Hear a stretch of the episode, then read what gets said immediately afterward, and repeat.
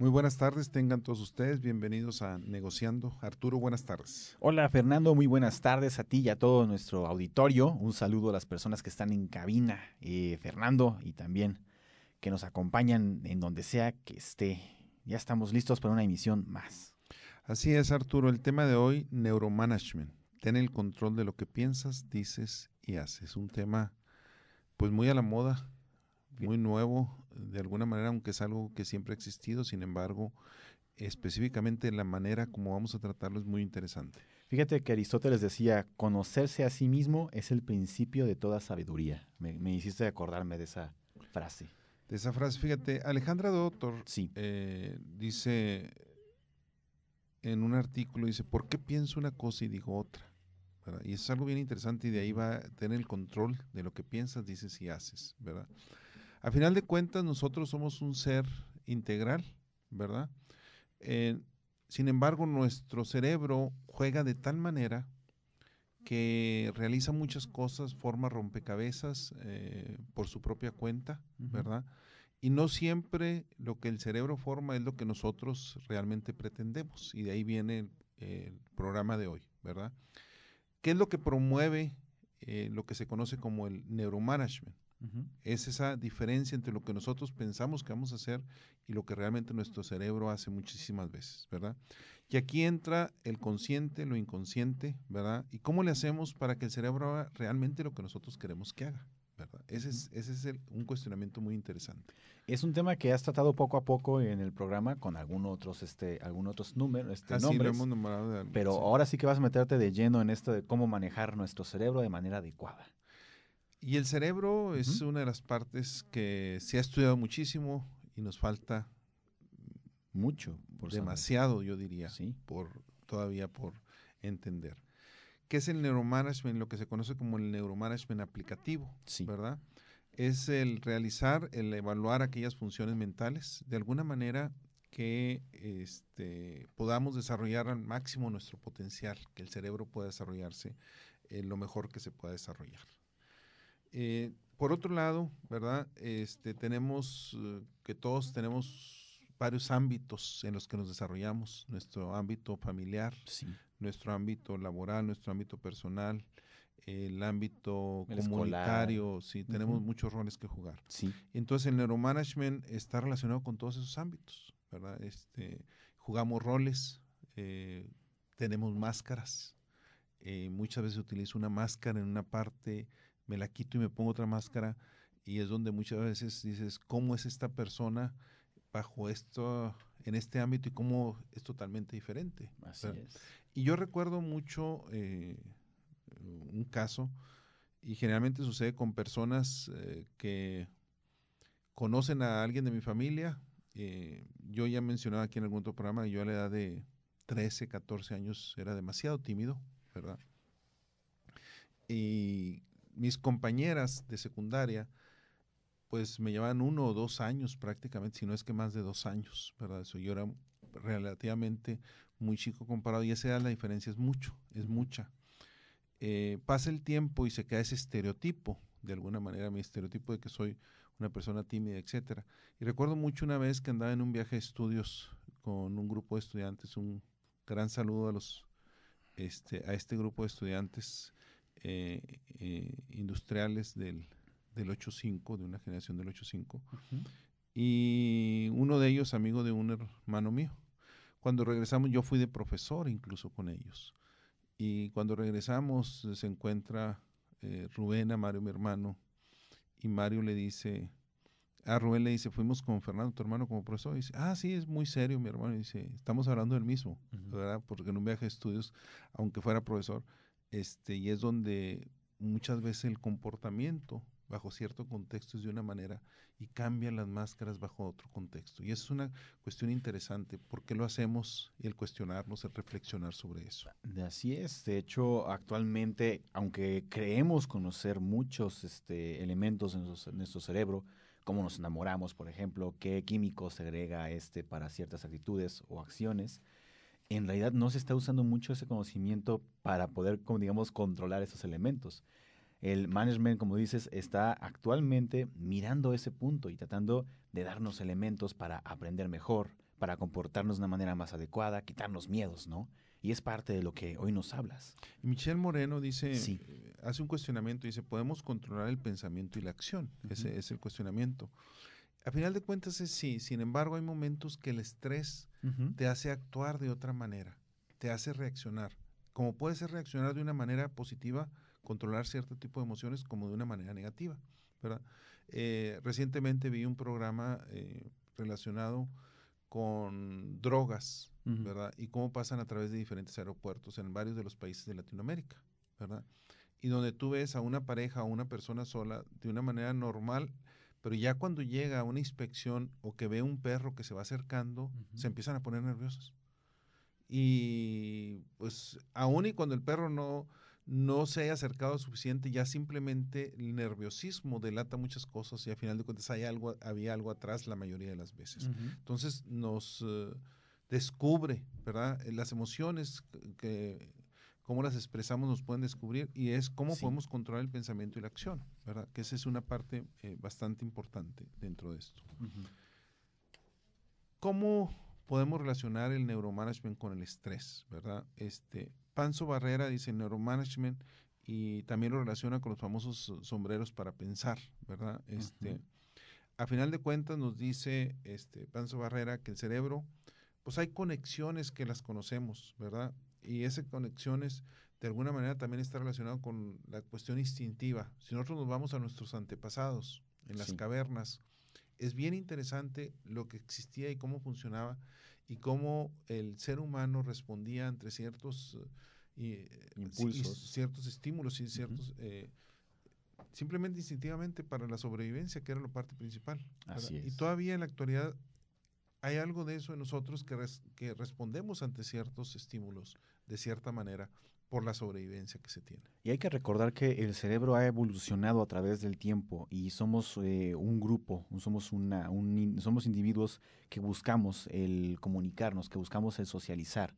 Y por lo mismo, esos elementos se han ido quedando en nuestro, digamos, nuestra genética, nuestro cerebro, lo que tú quieras, pero se han ido quedando, ¿no?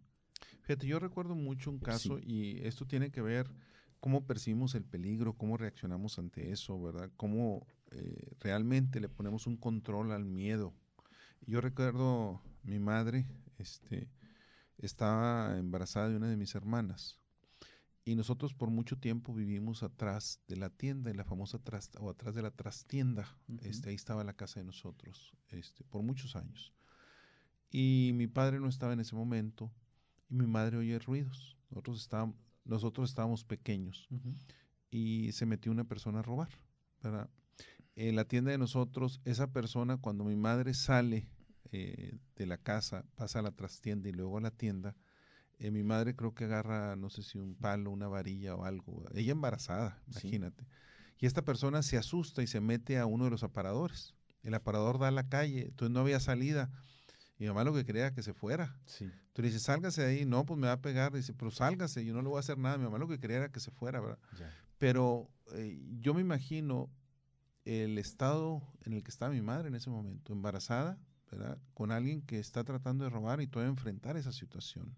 Este, yo recuerdo, pues, yo estaba pequeño prácticamente, este, estaba embarazada de mi hermana Laura, ¿verdad? Este, pues yo debo haber tenido unos 7, 8 años, este, pero recuerdo mucho la situación, eh, todo lo que significó eso y lo que significó para mi madre enfrentar, eh, pues enfrentar ese miedo eh, pero sin embargo dice, pues lo tenía que enfrentar y tenía que hacer que la persona se fuera. Siempre la parte del padre, de los papás, eh, ante esas situaciones por los hijos, eh, sacan la casta, como llamarían, ¿no? Se atreven a, a enfrentar a cualquier preocupación o cualquier problema y bueno, es parte de cómo respondemos mentalmente ¿no? ante los retos y las adversidades.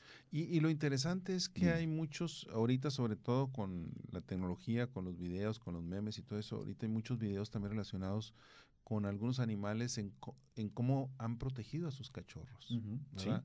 Eh, y es esa protección y ese instinto que los lleva a proteger en este caso mi madre cómo nos protegió. Y ahorita regresando de una pausa menciono algo que ya he mencionado en algún otro programa, pero que es, que es importante, que creo, de mi padre en una ocasión que se estaba incendiando un colchón. Muy bien, regresamos en un momento. Gracias por seguir escuchándonos aquí en Negociando. El tema de hoy, neuromanagement, ten el control de lo que piensas, dices y haces. Hace un momento Arturo mencionaba la parte de cómo le ponemos control al estrés, al miedo, etcétera. Y hay otro caso que no recuerdo, creo que en algún otro programa lo mencioné, que para mí me impactó, impactó mi vida. Yo tendría, no sé, entre 8 y 12 años, no sé exactamente, no recuerdo la edad exacta, pero después de comer, por alguna razón, yo era el único que estaba con mis padres, no, tal vez los demás en escuela, no, no recuerdo exactamente de mis hermanos. Y yo entro a mi habitación y veo, eh, teníamos unas literas y veo uno la litera de abajo, el colchón en llamas. Y yo a mi edad no, no, podía ni gritar prácticamente, nomás salgo y mi papá me ve eh, así todo nervioso y mi padre sale corriendo, este, entra y agarra el colchón quemándose las manos y lo saca inmediatamente eh, y ya puede controlar el fuego.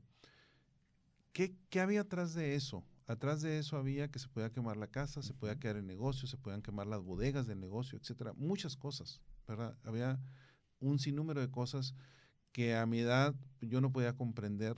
Eh, para mi padre era pues un, digamos, un patrimonio de muchos años, ¿verdad? Que hubiera sucedido.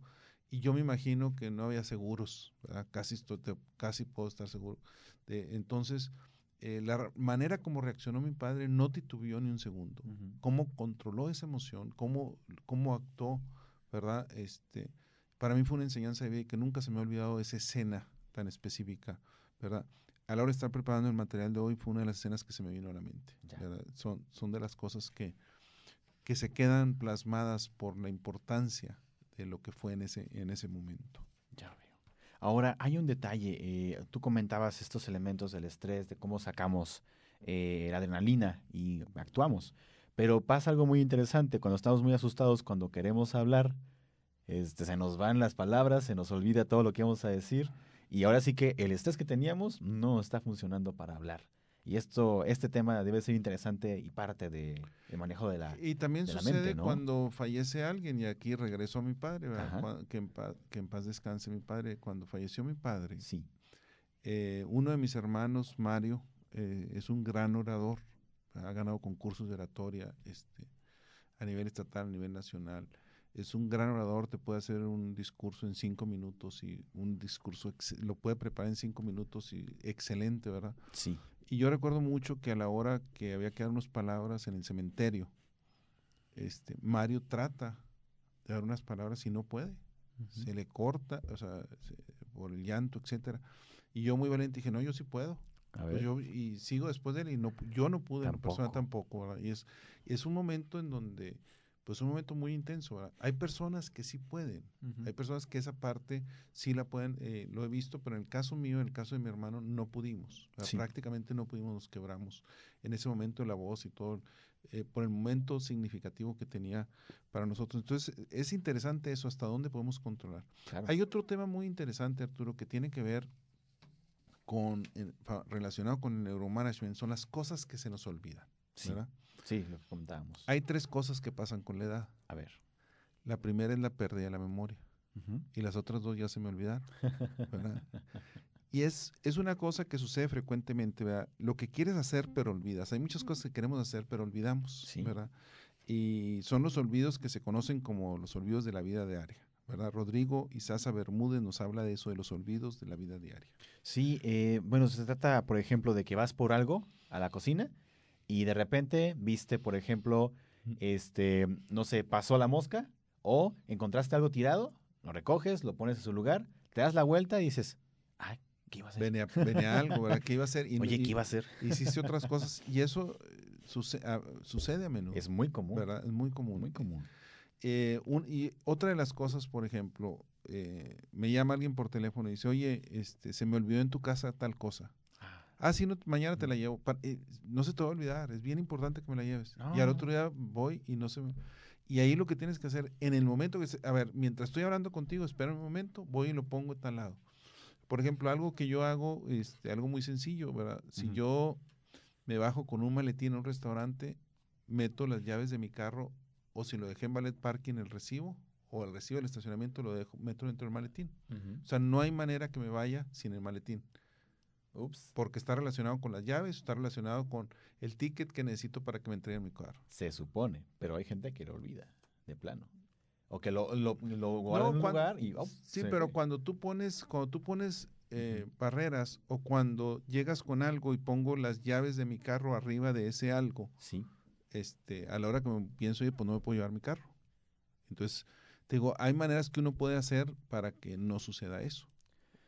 Sí, sí. De hecho, eh, hay muchas maneras. Eh, por ejemplo, hay personas que apuntan los planes, hay personas que apuntan una lista, ¿no? De cosas por hacer, por ejemplo.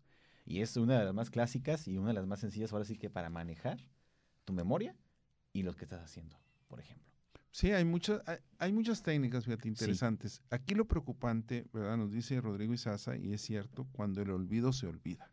Híjole. ¿verdad? Cuando realmente eh, no recordamos ni lo que íbamos a hacer y tarda un tiempo y no lo recordamos, ¿verdad? Y este, entonces es, pues hay que nomás poner atención. Y hay técnicas, el famoso mindfulness, el la hora, el presente, el estar repitiendo para qué estoy haciendo las cosas, a la hora de estar lavarme los dientes, estar consciente de que me estoy lavando los dientes, etcétera, te ayuda a estar en el presente, te ayuda a no tener tan esos lapsos. No quiere decir que van a desaparecer completamente, pero te ayuda sobre en esa, en esa parte. Es parte. Como comentabas, este, bueno, comentábamos ahorita, por ejemplo, hacer una lista, ¿no? Es una de las maneras. También, por ejemplo, antes de levantarte, ponerte a pensar en algunos planes. Es una también una manera adecuada, ¿no? Y otra es simplemente no desvíes tu camino, Sí. ¿verdad? Que es lo que vayas a hacer, dice que no te distraiga la atención, o sea, que te enfoques realmente en lo que quieres, En la meta. en la meta que, este, y también, por ejemplo, una técnica sencilla hasta cierto punto es cuando vas manejando, Mm.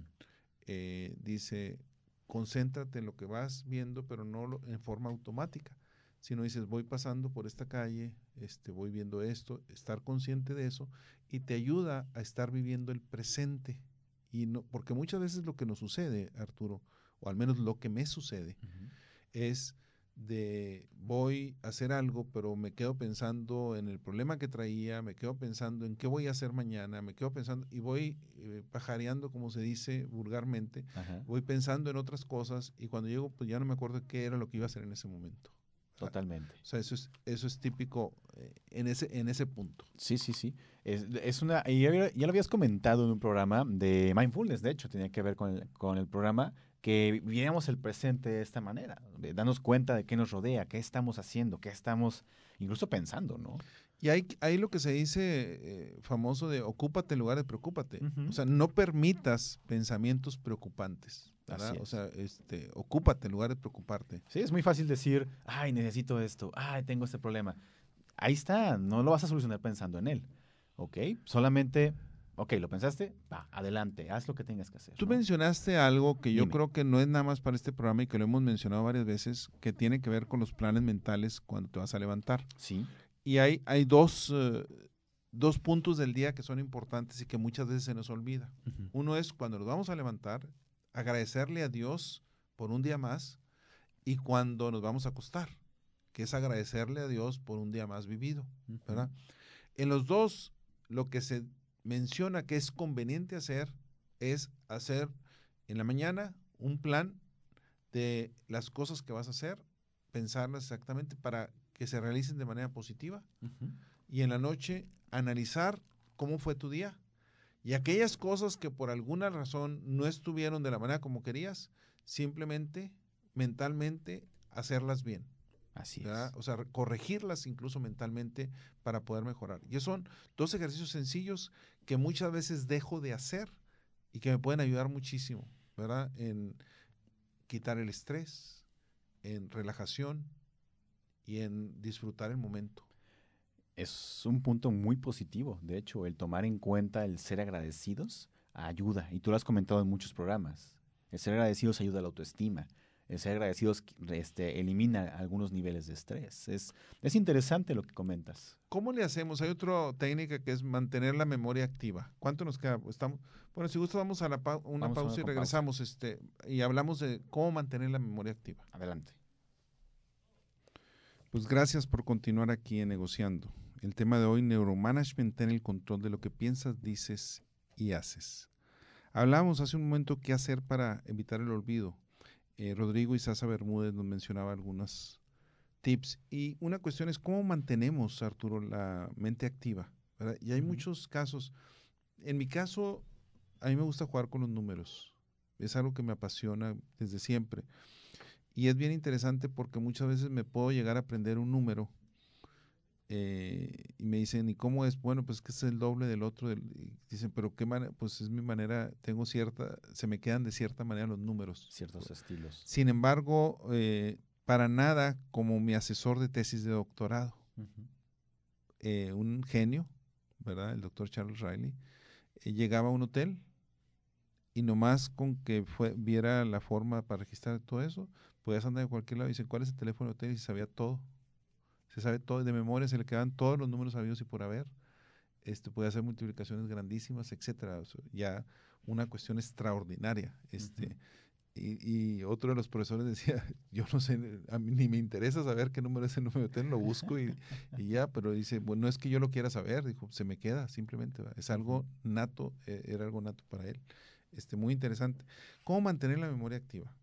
Para eso es eh, desde leer, hacer crucigramas, sudokus, eh, el hecho de escribir, Arturo, ayuda muchísimo. El hecho de que yo escriba cuentos, de que yo escriba un libro, este, todo eso eh, ayuda muchísimo en ese proceso. No solamente, digamos, el ejercitar nuestra imaginación, el también ejercitar, en cierta manera, qué nos pasó en el día escribiendo. Hay este, estudios que señalan que el escribir lo que nos pasa en el día, como digamos un diario o digamos una bitácora, como quieras llamarle, eh, ayuda a que nuestro cerebro este, digamos, se limpia en cierta manera. Y por supuesto, al estar haciendo memoria de qué pasó en el día, estamos desarrollándola, estamos, como diríamos, ya ejercitándola. Fíjate, ahorita estoy en el proceso de escribir un libro este, relacionado con estos temas, relacionados con mi vida, este ya va bastante avanzado. Y una de las cosas que me sucede mucho es, eh, estoy en un aeropuerto, estoy, me estoy bañando, etcétera, y en eso me viene a la mente alguna historia que quiero contar en ese libro. El libro... Eh, describe algunos puntos, habla de la felicidad, habla de cuestiones de desarrollo vida y carrera, etcétera, pero también escribe muchas historias como las que platico en el programa de radio. Y recuerdo, y muchas veces lo único que hago es en ese momento eh, poner las palabras claves, ¿verdad? Este plática con mi abuelo eh, sobre esto. Y ya es, y ya sé a qué me refiero, lo que me estaba contando. Por ejemplo, una de las cosas que mi abuelo me decía y que lo estoy escribiendo, y que lo he visto últimamente, eh, no exactamente de la misma manera como me lo decía mi abuelo, es, sí, ¿qué es la vida, por ejemplo? ¿Verdad? Y mi abuelo decía, en lugar de tratar de definir qué es la vida, tienes que ir y conocer algunas cuestiones, ¿verdad? Y él recomendaba, dice, una escuela, un cementerio, un hospital, un orfanato, ¿verdad? Este, una prisión, un campo de concentración y con eso sabrás que es la vida. Y cada una de esas cosas la relacionaba. Dice, la escuela, sobre todo una, habla de una escuela primaria, dice, es la, son los niños, es la alegría, es lo que ves. Un orfanato, pues depende de la situación como te encuentres el orfanato. La prisión dice está relacionada con la libertad, un hospital con la salud, etcétera, etcétera. Pero tiene una manera muy interesante de contarlo. Y eso es algo de lo que estoy contando en el libro, ese tipo de historias que, te lleva hacia ello. Cómo mantener la memoria activa, ¿verdad? Esa es una parte que necesitamos todos trabajar hacia ello. Y hay muchas técnicas para activar la, mente, como tú decías, juegos, por ejemplo, o digamos mapas mentales, que también es una de las, uno de los elementos más usados para el aprendizaje. El dibujar este, una idea y escribir un, un pequeño texto. bueno, los famosos mapas mentales que hay, este, todas técnicas y que se han desarrollado y todo eso. Hay otra parte bien interesante, es... Dime. No te digas cosas malas tú mismo. o sea, no te perjudiques tú mismo. no digas, eh, soy un tonto, no puedo con esto. Tarde o temprano tu cerebro se la va a creer. Y eso es, es algo bien interesante, ¿verdad? Y puede parecer, este, hay personas que incluso van al otro extremo y que dicen, yo sí puedo, yo sí puedo, y están como 50 veces. Este, no se rinden. Y fíjate que, y es algo bien interesante, Arturo, no sé si tú hayas caminado sobre fuego, descalzo. No, yo lo he hecho. He caminado sobre suelo frío, frío pero... No, yo lo he hecho sobre, sobre brasas, brasas calientes, etcétera. Y no es nada del otro mundo. O sea, estás eh, en un taller, en diferentes talleres, y es una sesión este, en, pocas horas este, prácticamente estás listo, todas las personas están listos y es puro que si tú puedes, yo puedo, etcétera, pura motivación. Lo interesante es que en una ocasión que a mí me toca caminar sobre brasas, descalzo, ¿verdad? Este, sin ningún problema, ver a una persona con poliomielitis, hacerlo. Un pie descalzo, el otro con zapato ortopédico. Pero sin embargo, mis respetos. ¿verdad? Cuando tú ves personas con cierta eh, discapacidad que lo logran hacer. Y eso es lo y es por el proceso mental que se lleva. ¿verdad? Entonces, en la parte del neuromanagement, una parte muy importante es no te digas cosas malas tú mismo, ¿verdad? Este, cuidado. Sí. Fui un tonto, ah, qué tonto soy, etcétera, etcétera. Una ocasión, pues está bien, algún error que hayas cometido, pero te lo estás dice y dice, o yo no puedo, este, eh, yo soy feo, este, eh, Nadie me va a querer así. vulgarmente, esas purgas no, brincan en mi, en mi, petate. o sea, ese tipo de mujer no puede ser mi compañera porque yo no, no la voy a alcanzar nunca, etcétera. Pues nunca la vas a alcanzar. Ya tienes el no desde antes, ¿verdad? Y vas a ser un fracasado porque tú mismo te lo estás programando. Que estás dictando ya el destino sin, sin no haberlo vivido, ¿no? Sin buscarlo. Así es. Eh, otra cuestión este, bien interesante es cómo podemos realizar ejercicios que nos ayuden a mantener la atención, ¿verdad? Eh, que nos ayuden a mejorar la memoria. Sí. Y mencionamos ahorita de Los técnicas, diferentes técnicas. Por ejemplo, una técnica que yo recuerdo desde niño, sí. que era, eh, por decir, me tengo que aprender 20 o 40 cosas, ¿verdad? Entonces dices tú que lápiz y que bota y que mano y todo eso. Entonces te imaginas un lápiz metido dentro de la bota y, entonces empiezas a imaginar donde empieza la complicación es cuando empiezas con, costas, con cosas abstractas. Eh, arquetipo. Este, Como abstracto. ¿Verdad? Entonces. dibujas eh, eso. Sí, cosas de ese tipo. Entonces, mentalmente tienes que tener también diferentes esquemas para poder lo físico, lo que es tangible, lo que puedes imaginar y aquello que es abstracto, que también tengas maneras en las que los puedas relacionar con lo demás. Algunas veces funciona eh, separar una palabra en dos, etcétera. Hay muchas técnicas bien interesantes, pero es eh, cómo concentrarnos, cómo tener la atención, ¿verdad? Eh, muchas veces criticamos ahorita la tecnología, de que lo que hace es tener a nuestros hijos, a las personas, pues embobadas, etcétera, hasta cierto punto pero también tiene un beneficio tremendo. Lo que sucede es que hay que saberla utilizar, hay que saberla manejar e incluso en el salón de clases los profesores tenemos la responsabilidad de saber utilizar las tecnologías de la manera adecuada. Ahora, no se nos puede olvidar que el socializar, ¿verdad? En la interacción de uno a uno, cara a cara, es mucho, muy importante. sí podemos hacerlo todo vía internet y todo lo que queramos, pero a final de cuentas la interacción del ser humano cara a cara es mucho, muy importante y hay estudios sobre eso.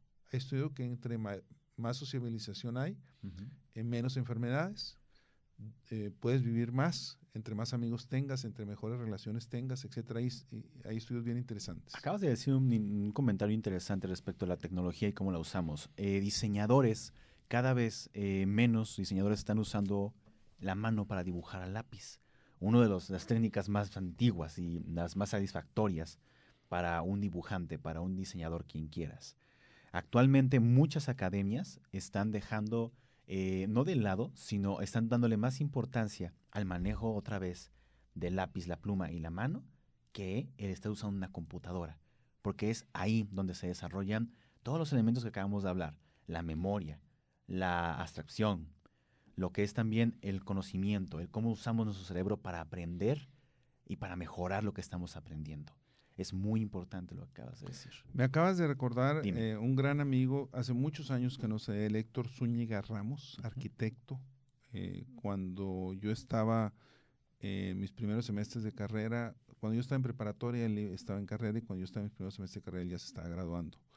Eh, vivía en Tijuana, frontera, y también en San Diego. Y, Héctor tenía una cualidad. En ese entonces, Héctor trazaba todo a mano, sin regla.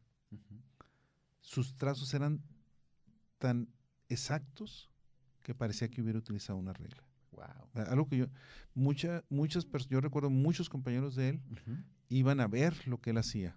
Yo lo recuerdo en, mi departamento con mis hermanos y, ver lo que hacían, este, lo que hacía Héctor, maravilloso, unos, para ese entonces, estoy hablando, o sea, unas cuestiones bien interesantes y todo lo hacía a mano lo hacía, hacía claro los planos con reglas y todo eso, pero muchas otras cosas las hacía a mano, o incluso los mismos planos también, y luego después los hacían reglas y se los pedían. Pero era bien interesante este, las propuestas que tenía y cómo era, pues era, para mí era maravilloso y era muy hermoso lo que, lo que desarrollaba en ese entonces. Muy bien, estamos listos para ir a una pausa. Muy bien, vamos a una pausa y regresamos. Muy bien, continuamos aquí en Negociando. El tema de hoy, neuromanagement, en el control de lo que piensas, dices y haces. Eh, quiero mandar un saludo a Flavia Garza, a Miguel Cobas, a María Eugenia Obregón, a Robert Campbell, a Gigi Flores, a Mario Valles, a Verónica Marroquín, a Flor Garza, a Adrián Villarreal. También al equipo, a mi equipo de trabajo directo, muchas gracias por todo el apoyo. A Ana, a Memo, a Marcia, a Gloria, a Sofi, Janet aquí en la cabina y Chuy también que nos apoya aquí. También eh, quiero mandar un saludo a, bueno, las personas que nos escuchan en el comité de Damas Cuenta conmigo de la UAG, eh, Sofía, también la señora Nedelka y Lorena Lugo. Gracias por estar siempre tan atentos a estos programas.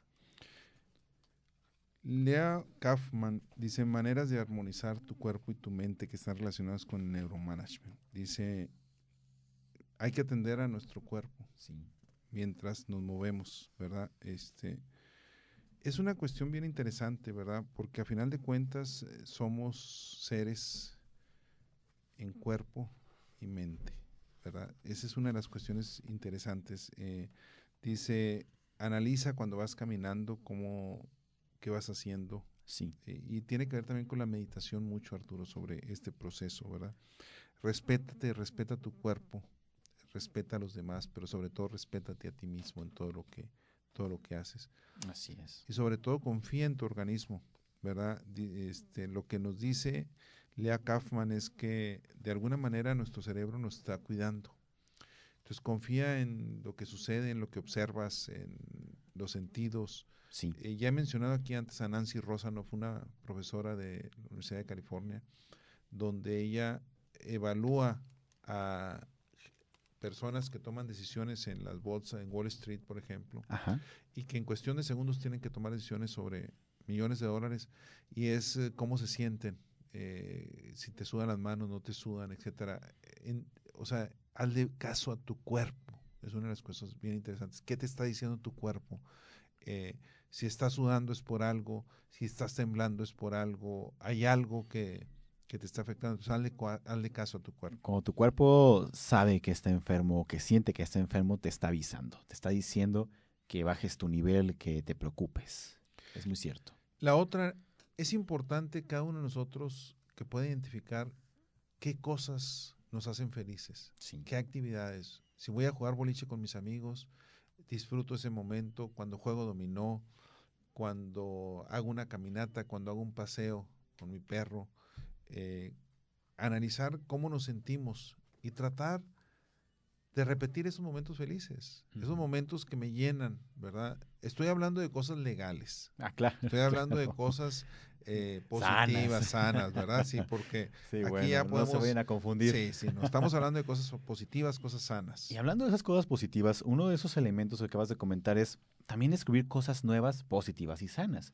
Por ejemplo, si alguna vez pensaste, oye, me gustaría aprender a bailar, es totalmente aceptable decir, lánzate a bailar, baila.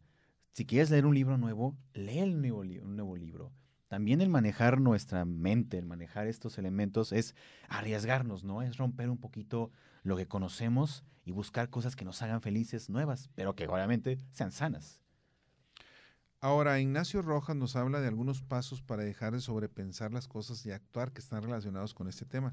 Hábitos para dejar de sobrepensar y ponernos a actuar.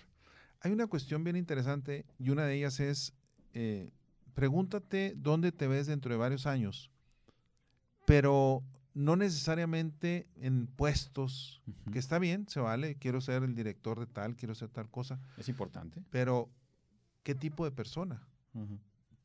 Vas a ser dentro de cinco años. qué tipo de valores vas a tener, qué tipo de habilidades, de competencias, qué tipo de relaciones, con qué personas te piensas estar relacionando, en dónde te gustaría estar. Ese tipo de cuestionamientos es bien interesante hacerlo. No necesariamente en lo económico, porque muchas veces hay quien dice que para cierta edad quiero tener un millón de dólares, etcétera, como metas, y es válido, es válido también, ¿verdad? Es muy válido que puedas tener una meta así. Pero hay muchas otras cosas que son muy valiosas y que es importante hacernos ese planteamiento de vida. Lo que llamaríamos realizarse en realidad, ¿no? Así es.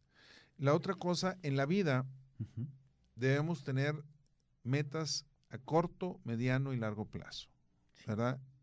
Y tengo que dar pequeños pasos para lograr algo grande, porque muchas veces me pongo metas a muy largo plazo que generan frustración y que es algo que nunca voy a poder que, lograr.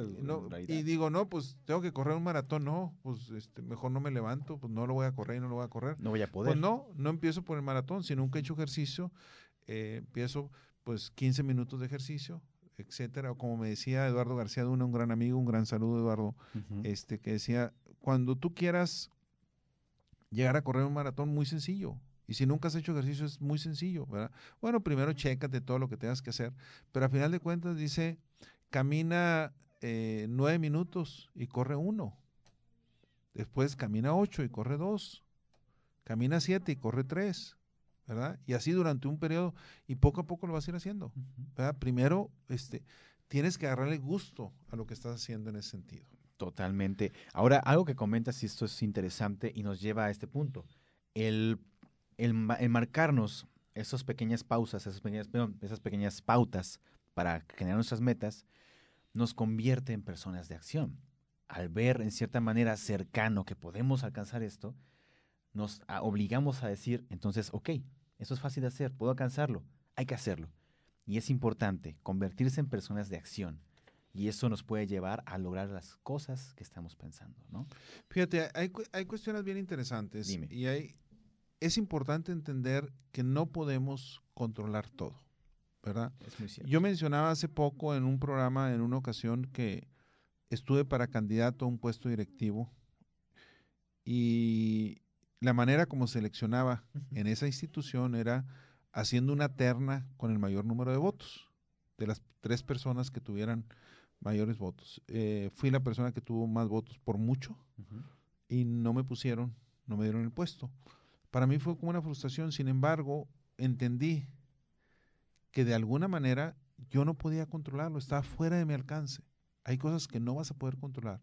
Y eso es importante entender, entender en la vida, que hay cosas que no puedes controlar y que hay cosas que bajo el resultado de lo que puedas presentar, ¿verdad? Yo recuerdo mucho en sexto de primaria, eh, para ir a visitar al presidente que te ponen exámenes y compites contra todas las primarias, etcétera, etcétera. Y recuerdo mucho en mi caso, uno de mis hermanos Mario fue a visitar al presidente. Yo recuerdo mucho en mi caso donde llego este, en la mañana y a las 12 del día me dice el director, este, vete a comer y después que te lleven a tal lado porque vas a presentar. Llego a presentar el examen con muchos otros jóvenes de muchas, o pues niños, ¿verdad? Porque una de 10 años, eh, de muchas otras instituciones. Este, me va bastante bien, eh, pero quedo en cuarto lugar. Yo era el más alto de las escuelas privadas y ganan tres alumnos adelante de mí. Y yo decía, pues qué raro, o sea, yo, y ahí es donde te enfrentas a otra situación. Eh, varios de esos muchachos los habían separado desde el comienzo del año y lo estaban entrenando nada más para eso. Y después lo supe porque fue incluso ah, muy amigo de uno de ellos, el que, el que ganó el primer lugar. Sí. Este, ya en secundaria, y le pregunté, oye, ¿qué pasó? No, dijo, pues nosotros estábamos nada más trabajando sobre eso. Eso está fuera del control. Cuando este, estaban bajo otro esquema de preparación, etcétera, etcétera, este, y uno prácticamente sin estudiar simplemente ve a comer a tu casa y vas y presentas el examen. Este, pero son cosas que no controlas y es interesante, es importante entender eso, que en la vida va a haber cosas que no controlamos y hay que dejarlas ir. Así es. ¿Verdad? Eh, algunas de ellas. De hecho, acabas de decir un punto interesante y me están marcando que se nos está acabando el tiempo. Nos quedan dos minutos, Fernando. Ok. ¿Qué puedes decir rápidamente? Fíjate, Fernando, es que ahí te va Antoine de Superi, dice, este, el autor del Principito, decía que el campo de la conciencia es pequeño, solo acepta un problema a la vez. Pero también decía, no conozco más que una libertad, y es la libertad de la mente. William Clement Stone, su propia actitud mental es la única cosa que posee sobre la cual usted, solo usted, puede ejercer un control completo. La propia actitud mental. Y por eso decimos que la actitud es fundamental en todo esto, ¿verdad? Eh, la actitud es fundamental. Y Eric Jensen decía, no hay separación de mente y emociones. Las emociones, pensamientos y aprendizaje están relacionadas. Todo está interconectado. Pues más que todo agradecerles que hayan estado aquí. Los invitamos a continuar con nuestra programación. Tengan ustedes muy buenas tardes.